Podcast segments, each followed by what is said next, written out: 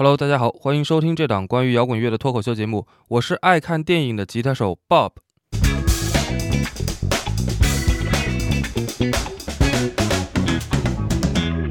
嘿嘿，咱们这期呢继续是看摇滚听电影系列。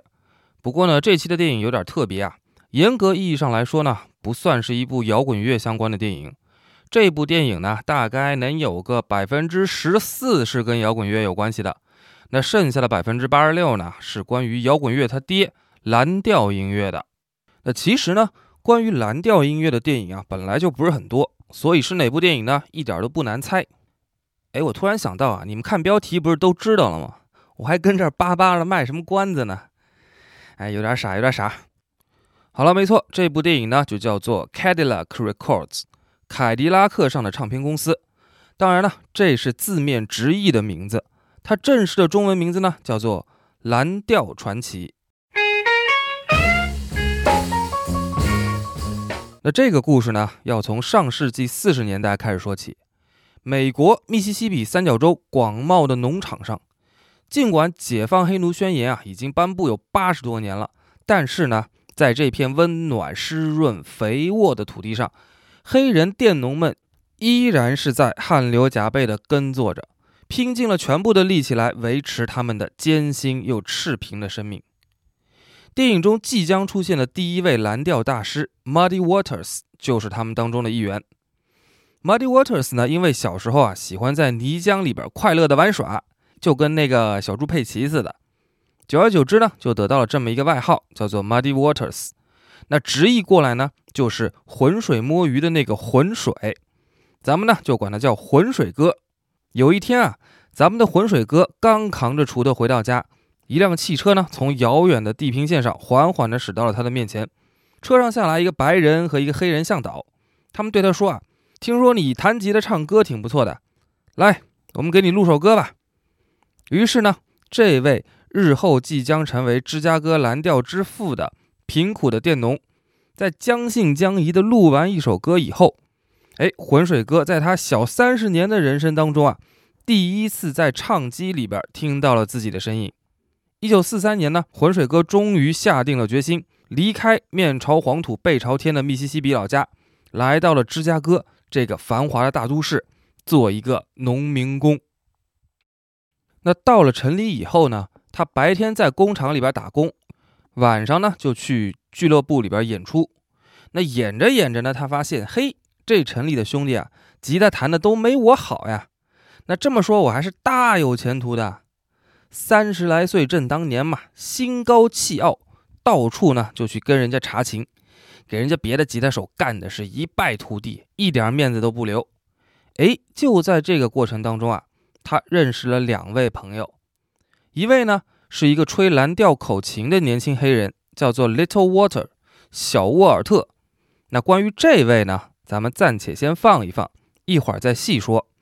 现在各位呢，只要记着这个小伙子吹口琴也是一绝，他呢就跟浑水哥成了搭档，一起在俱乐部里边演出。那咱们这儿先说一说另一位，那就是这部电影的第一男主角，创办了这一家凯迪拉克上的唱片公司的这位，也是这部电影里边唯一一个白人男主，Leonard Chess。咱们就叫他小李子。那小李子呢是个波兰移民，原本呢在芝加哥南区收收废品啊，送送牛奶啊，送送报纸啊什么的，以至于啊当时交了一个同样是波兰移民的女朋友，哎，还被未来的老丈人是一通鄙视。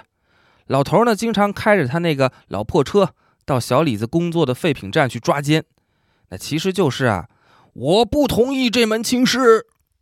拽着女孩的胳膊呢，一把扔进自己的破车里，然后呢，给小李子扔下了几句瞧不起里头还夹带着点威胁的话，开着车绝尘而去。当时呢，小李子就冲着老头那车屁股发下了毒誓：“我以后要让你女儿坐上凯迪拉克。”但是，千万不要小看年轻小伙子。尤其是年轻又贫穷的犹太小伙子，尤其尤其尤其是年轻又贫穷、但是呢，却是一部讲述蓝调这种起源于黑人的音乐电影里边唯一的一个白人男主角的犹太小伙子。小李子呢，人家做事干练，脑筋活络，关键是眼光独到。没过多久呢，他存了一笔小钱，盘下了芝加哥黑人区的一家俱乐部，做了一个酒吧的小老板。用现在的话说呢，就叫做 Live House 的主理人。哎，就在这家俱乐部里边，小李子见到了浑水哥，两个人那是一见如故啊！啊，对不起，说错了，重说啊。两个人第一次见面呢，小李子就把浑水哥赶出去了，因为浑水哥啊，又用自己的吉他技术，把正在小李子俱乐部里面演出的吉他手狠狠地羞辱了一番。不过呢，毕竟小李子是个能成大事儿的精明人。把人家赶出去呢，那是一时的年轻冲动。完事儿一想，哎，这哥哥确实弹得好呀。琢磨明白以后呢，第二天小李子就去找到了当时正是货车司机兼搬运工的浑水哥，邀请他来录一张唱片。因为他当时呢已经在酝酿收购一家唱片公司的计划了。浑水哥想了一会儿呢，就欣然接受了。毕竟呢，人家当年背着一把吉他，背井离乡来到芝加哥，可不是冲着装卸工人的差事来的。那当浑水哥性感的滑棒吉他的声音和他浑厚的嗓音一起在录音棚里边响起的时候，小李子更加坚定了自己一开始的想法。没错了，咱们这波要火了。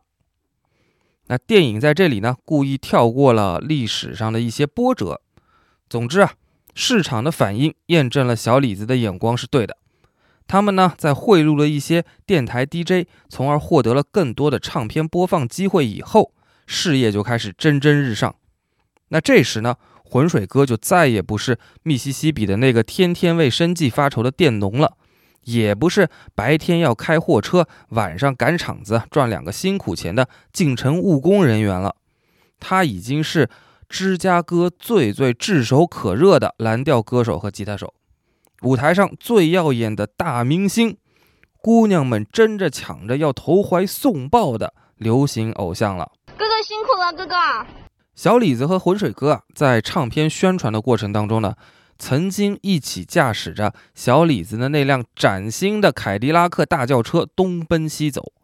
那这一段共同打拼的经历呢，也随之成了两个人深厚的革命友谊的坚实基础。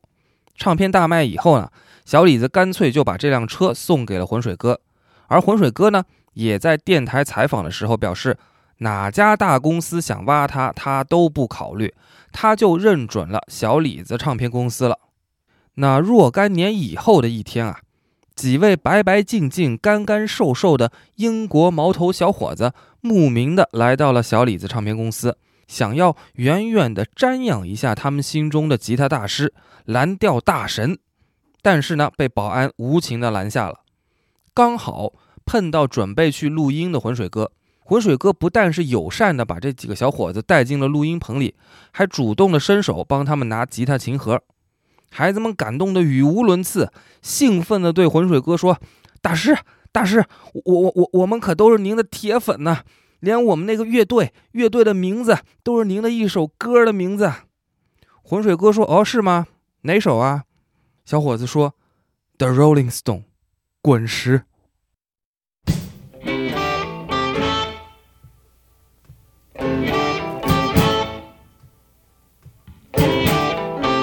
The gypsy woman told my mother before I was born, I got a boy child coming. He's gonna be a son of a gun.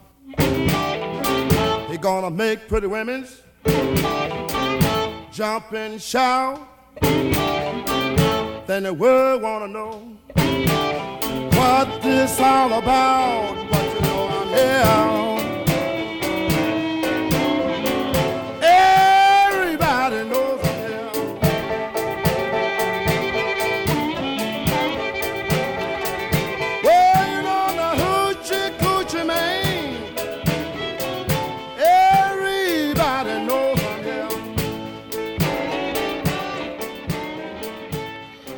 浑水哥 Muddy Waters 在真实的世界里啊，他是蓝调音乐从三角洲根源蓝调到芝加哥蓝调的发展过程当中的里程碑式的人物。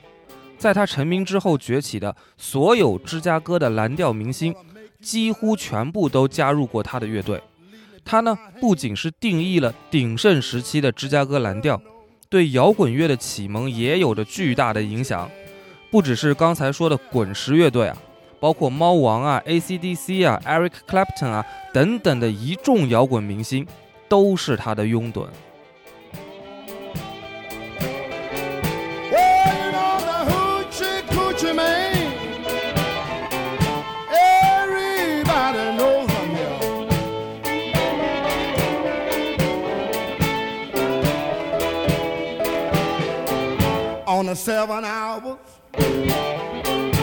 On the seventh day, on the seventh month, the seven doctors say he was born for good luck, and that you see. I got seven hundred dollars. Don't you mess with me, but you know, yeah.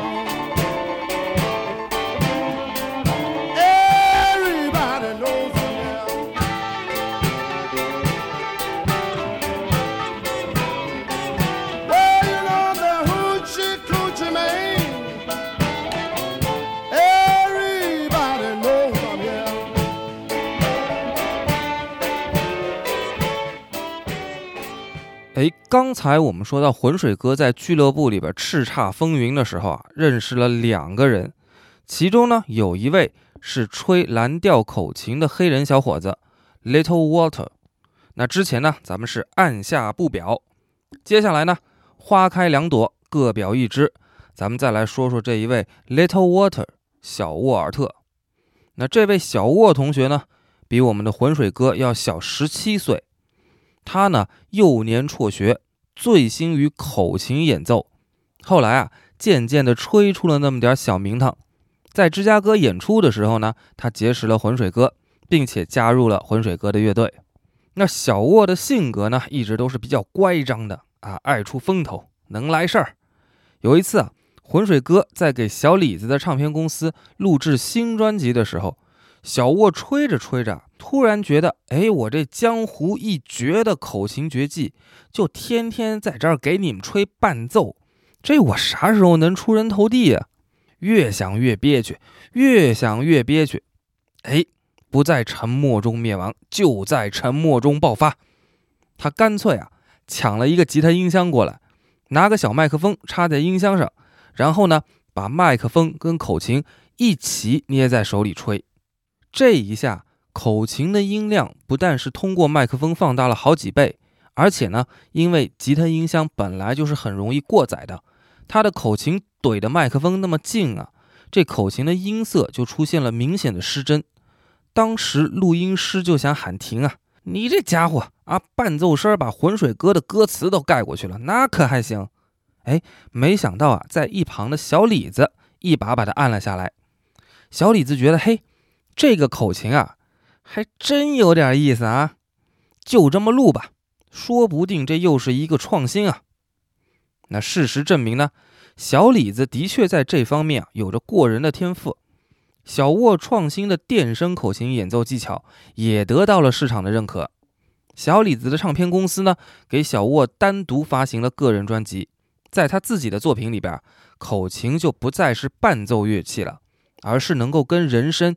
交相呼应，一唱一和，哎，起到了华丽又花哨的主旋律的作用。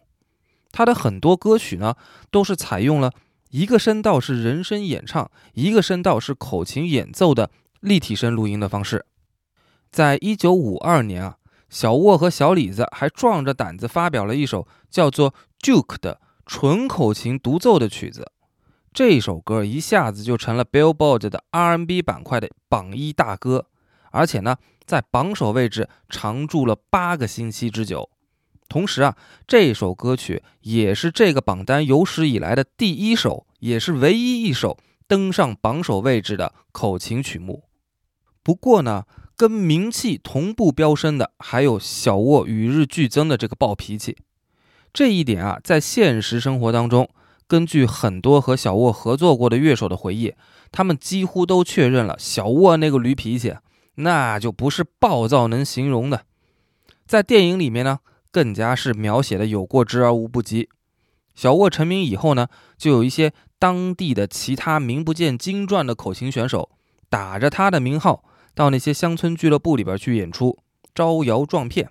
那有一回呢，他跟浑水哥一块儿开车在路上，哎，恰好就见到了一个乐队，自称就是小沃乐队。没等到浑水哥靠边停好车，小沃一个箭步就冲过去，掏出手枪就把那个冒充自己的家伙给爆了头。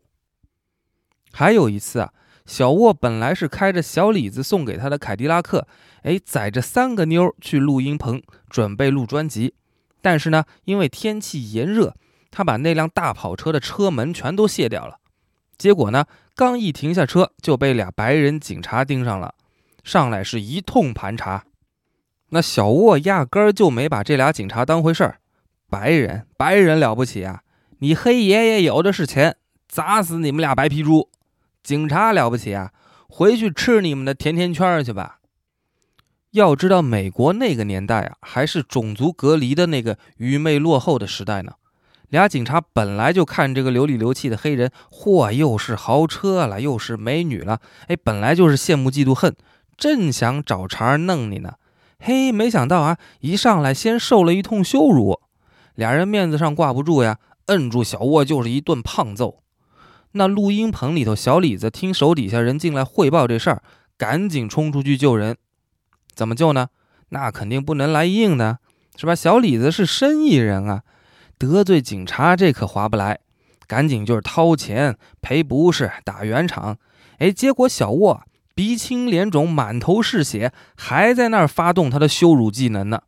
那俩警察也是无能暴怒，揪着小沃的头就往引擎盖上咣咣的一通猛砸，差点没有一枪直接给他崩了。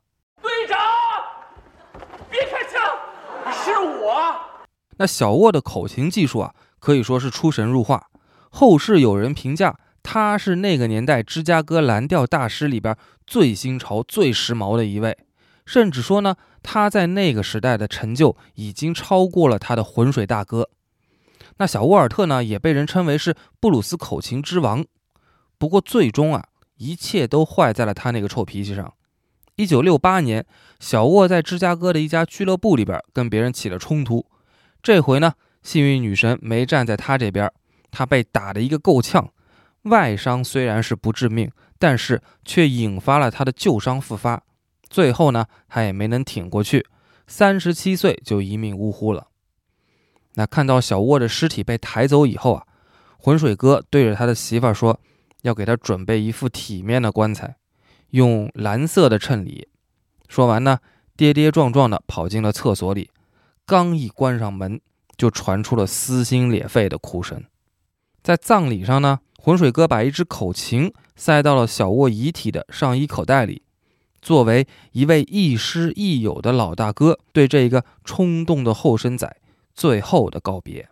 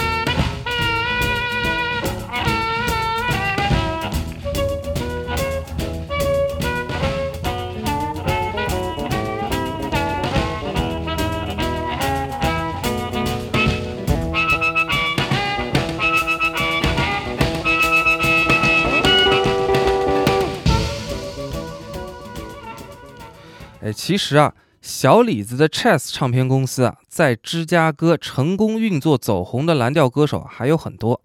电影里边呢，除了主要集中笔墨表现了浑水哥和小沃以外呢，另外两位主要人物也是花了不少篇幅在展现的。一位呢是凶狠但是内敛，颇具有社会底层人民为了生存不得不组成的帮会的那个歹楼的气质的 Holling Wolf。那另一位呢，则是以鸭子舞步独行天下，在蓝调音乐的地基上垒起了第一块摇滚乐的砖石，被后世称为摇滚乐之父。同时呢，又是因为持枪抢劫、非法运送未成年少女出境。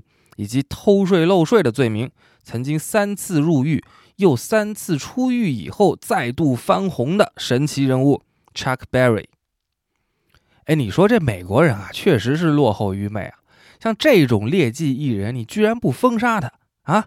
哎，不用社会舆论正义的唾沫星子淹死他，嘿，居然还让丫有机会复出，还三进三出，复出以后，哎，居然还继续演出。还继续用演出挣回他的江湖地位，居然还进了摇滚名人堂，哎，还星光大道留手印，哎，还能有机会创造出摇滚乐这么个东西来，简直就是败类啊，耻辱！你说这美国人民怎么也没有一个诚实、善良、有正义感、有社会良知的这个朝阳群众跑出来举报他一下呢？哎，这看来确实是落后愚昧啊，没办法。好，扯远了。那咱们再说回到电影来，Chess 唱片公司呢捧红的蓝调歌手啊，其实还远远不只是电影里出现的这几位。刚才说到的 Howlin' Wolf 和 Chuck Berry，我在之前的节目里边呢或多或少应该都是提到过的。那这儿呢也就不再赘述了。大家感兴趣呢可以去看电影。我这儿还要说的一位啊，不管是在真实世界里还是在电影里，都是一位天后级的蓝调女唱将，她就是 Etta James。Etta James 啊，是一九三八年出生的，比小沃还要小八岁。那对于浑水哥和小李子他们来说呢，那就完全是女儿这一辈的小姑娘了。咱们呢就管她叫小爱。小爱呢，倒不是生在黑人地位特别低下的南方，而是在洛杉矶长大的。不过呢，这也不代表着她的幼年啊就很幸福。父亲呢，在她出生之前就跑路了，亲生母亲是一个性工作者。而且呢，对他也不怎么照顾。那年幼的小爱呢，从小就闯荡演艺圈。十五岁的时候啊，他就以 The Peaches 组合成员的身份录制了歌曲。但是呢，要到了六十年代，他签约到了小李子的唱片公司以后，他的星途才算是正式起航。小爱被小李子的合伙人，同时也是小李子的弟弟，第一次带着去见小李子的时候啊，是在小李子酒店的房间里。那小李子呢，还以为是他弟弟看他工作辛苦啊，给哥哥呢啊放松一下。他心说：“哎呀，这臭弟弟还真懂事儿啊！不是，又说错了啊，真不懂事儿啊！你嫂子什么脾气你还不知道吗？怎么能搞这套呢？啊，下不为例啊，下不为例。那小李子还跟那儿下不为例着呢，没想到啊，人家小爱往那儿一坐，就开始唱上了。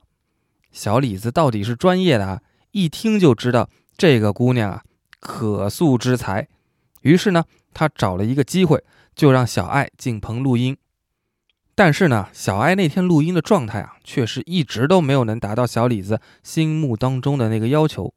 一来二去呢，小李子也着急了，小爱也不想干了，撂挑子就打算走人了。小李子情急之下，使出了一招激将计。他说啊：“哎呀，你这小姑娘唱这种歌啊，确实是不行。”你尝过失恋的味道吗？哎，你知道爱情什么样吗？哎，你有过那种被人抛弃又伤又爱的情绪吗？你没有啊！你不行啊，不行的。那这几句话一下子就把小爱的心门敲开了，瞬间破防的小爱要求再唱一遍。那一遍，他把所有不想回忆起来的感情全部都倾注在了音乐里，含着泪唱完了这首《All I Could Do Was Cry》。那这一张叫做《At Last》的专辑啊，十首歌涵盖了芝加哥蓝调、R&B、灵魂乐和爵士等等各种风格。在小爱的那一副可以在小萝莉的纯净和风尘交际花的粗粝诱惑之间自如切换的嗓音当中，得到了最完美、最丰满的表达。这张专辑啊，干到了 Billboard 专辑榜的十二名。专辑里面的好几首歌呢，都排进了 R&B 单曲榜的前五名。后来呢，还选入了《滚石》杂志史上最佳五百张专辑之列。小爱很快就成了小李子唱片公司的新的摇钱树了。但是呢，童年的不幸经历和突如其来的名利双收，再加上蓝调音乐悲伤厌世的基调，都在花式的折磨着小爱这个。饱受摧残，但是毕竟是处世未深的年轻姑娘。小爱呢，也曾经在事业巅峰的时期，差点儿因为抑郁和毒品走向自我灭亡。在电影里边啊，当浑水哥发现药物注射过量昏倒在自己家的小爱的时候，赶紧采用他见多识广，也不知道是从哪位瘾君子的同事那儿学来的经验疗法，给小爱急救。那恢复了一点意识以后呢？浑水哥去接他当过护士的老婆，留下了小李子照顾还在胡言乱语的小爱。那你想，孤男寡女独处一室，而且啊，小爱那个招人怜惜的身材，不是那边那个招人怜惜的身世，这些因素都赶在一块儿啊，简直就不亚于干柴与那烈火的相当。那浑水哥带着他老婆赶回来。一开门就撞见了小李子和小爱，俩人趴在地板上，正准备翻滚呢。那个场面，我个人认为啊，就是全剧的精髓所在。在这部电影当中啊，由著名的女歌手 Beyonce 出演了这一位1993年就入住了摇滚名人堂。二零零三年和二零零五年先后两次获得格莱美奖，还被美国录音艺术与科学学院授予了终身成就奖的灵魂蓝调女神。尽管她的一生坎坷，不管是星途啊还是情路啊，都是一波三折。但是呢，小爱倒是 Chess 唱片公司那一辈的蓝调明星里边活得最久的。二零一一年，因为阿兹海默和白血病，七十三岁的 Etta James。在加州的医院里边去世了。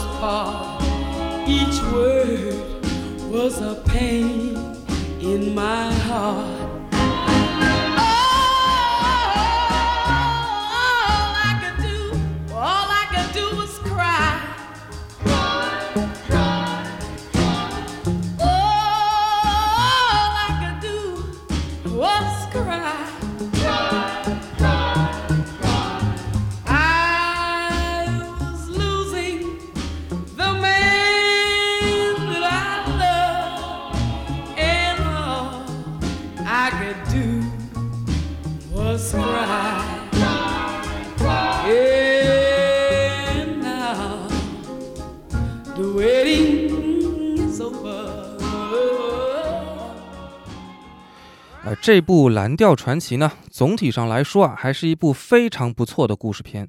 我这期节目呢，也只是从那几位蓝调大师的几个生活截面里边略窥一斑。整部电影的信息量啊，比我这半小时能说的内容还是大的多了去的。如果小伙伴们感兴趣的话呢，还是非常推荐大家去看一看这部片的。当然了，故事片，不是纪录片。虽然这部电影啊已经算是比较忠实的还原历史了，但是呢，多多少少确实还是有一些虚构，也有一些省略的成分。如果熟悉这一段历史的小伙伴，在看过了这一部电影以后啊，应该也会发现，我这期节目的叙述里边呢，其实是夹带着一部分电影没有提及的真实历史，或者是电影为了艺术效果做了再创造的情节。哎，我给它还原回来了。那这部电影呢，虽然叫做《蓝调传奇》，但实际上更确切的名字呢，应该叫做《芝加哥蓝调传奇》。因为蓝调音乐其实是一个错综复杂的参天大树。蓝调 （blues） 这个词啊，据说是从1798年乔治·科曼写的一部《蓝色魔鬼》（Blue Devils） 简化而来的。1912年啊，William Christopher Handy 创作的《孟菲斯蓝调》这首歌，被当成是“蓝调”这个词儿最早跟这种黑人音乐形式联系起来的标志。